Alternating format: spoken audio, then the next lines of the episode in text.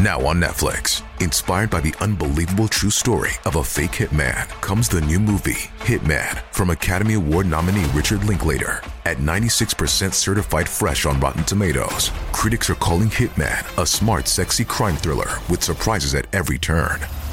Starring Glenn Powell and Adria Arjona, Hitman. Now playing on Netflix and in select theaters. Rated R.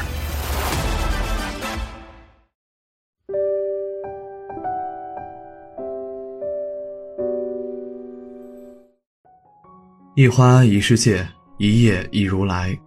大家好，欢迎收看佛禅。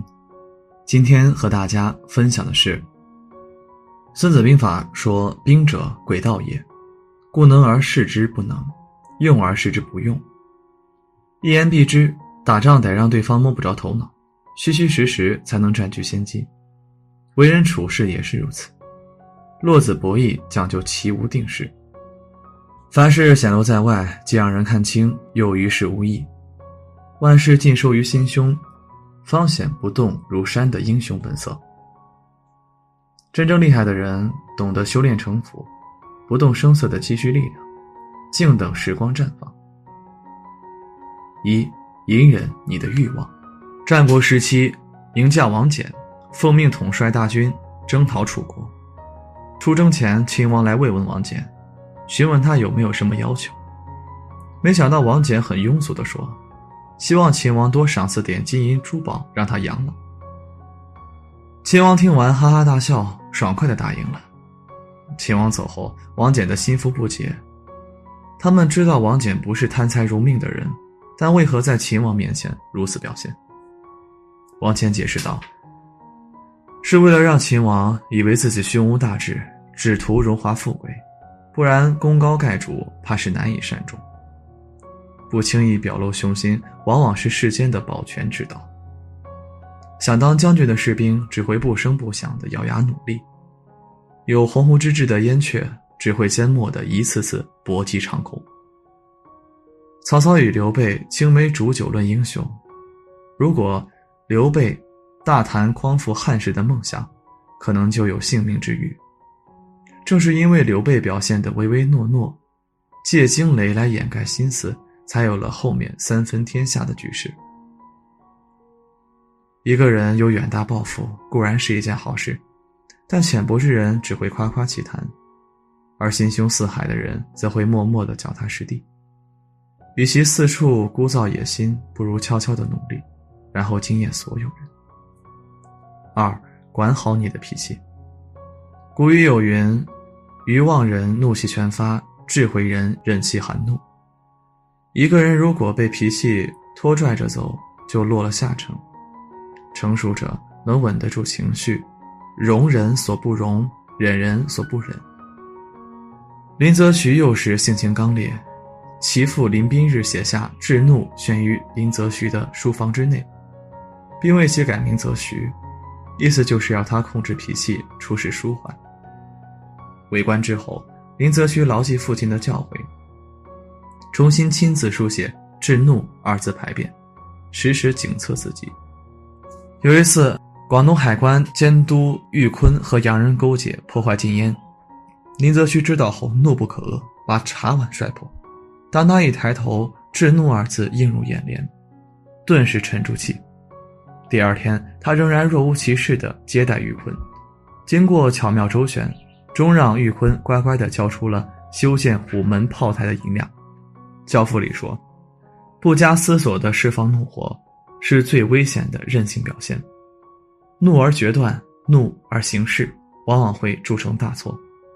小事生烟，大事冒火，也容易使人鄙夷。凡事都能波澜不惊，才有不怒自威之势。”才能对事情学而图之，懂得收放自如的控制情绪，这是我们斡旋于复杂世事的圆润智慧。三，收敛你的锋芒。曾国藩认为官场有四忌，其中一个就是傲狠妄为者败。有一次，道光皇帝给他升了官，曾国藩没有恃宠而骄，还特地的叮嘱弟弟，不要因为有点学问就恃才傲物。常存敬畏之心，才是惜福之道。曾国藩深知“水满则溢，人满则败”的道理。按清朝官制来说，当升为正三品时，蓝的轿可换为绿的轿，增加两个护轿人，并配备引路人和护卫。曾国藩虽然贵为三品大员，却不喜欢大摇大摆，仍乘蓝的轿。凭借这样的低调内敛，曾国藩一路官至两江总督。杨慎在《韬晦术》书里说：“木秀于林，风必摧之；人拔乎众，祸必及之。此古今不变之理也。太过锋芒毕露，容易把自身置于众矢之的。所谓君子之才，欲隐诸藏，不可使人已知。懂得藏锋守拙，才是安身立命的长久之道。”四，收起你的委屈。强者扛责任，弱者常抱怨，若不如意就诉委屈，生活目之所及都是一片阴霾，别人只会远而疏之。若一味的怨天尤人，只会让自己习惯于苛责他人，对问题的解决于事无补。在人生成长路上，终究百般滋味自己尝，千种苦楚自己扛。雷军在年度演讲时谈到一件事。小米公司上市后，一度跌到了新股发行价一半以下。投资者把雷军叫过来，从产品到管理，把他像小学生一样训了一个多小时。作为董事长的雷军非常憋屈，但他没有抱怨，也没有诉苦，而是想方设法的解决问题。先是抄底小米股票，又在营销、研发技术上下功夫。之后，小米的股价一路高涨。就如太宰治在《人间失格》一书里讲：“我仍然认为向人诉苦不过是徒劳，与其如此，不如默默承受。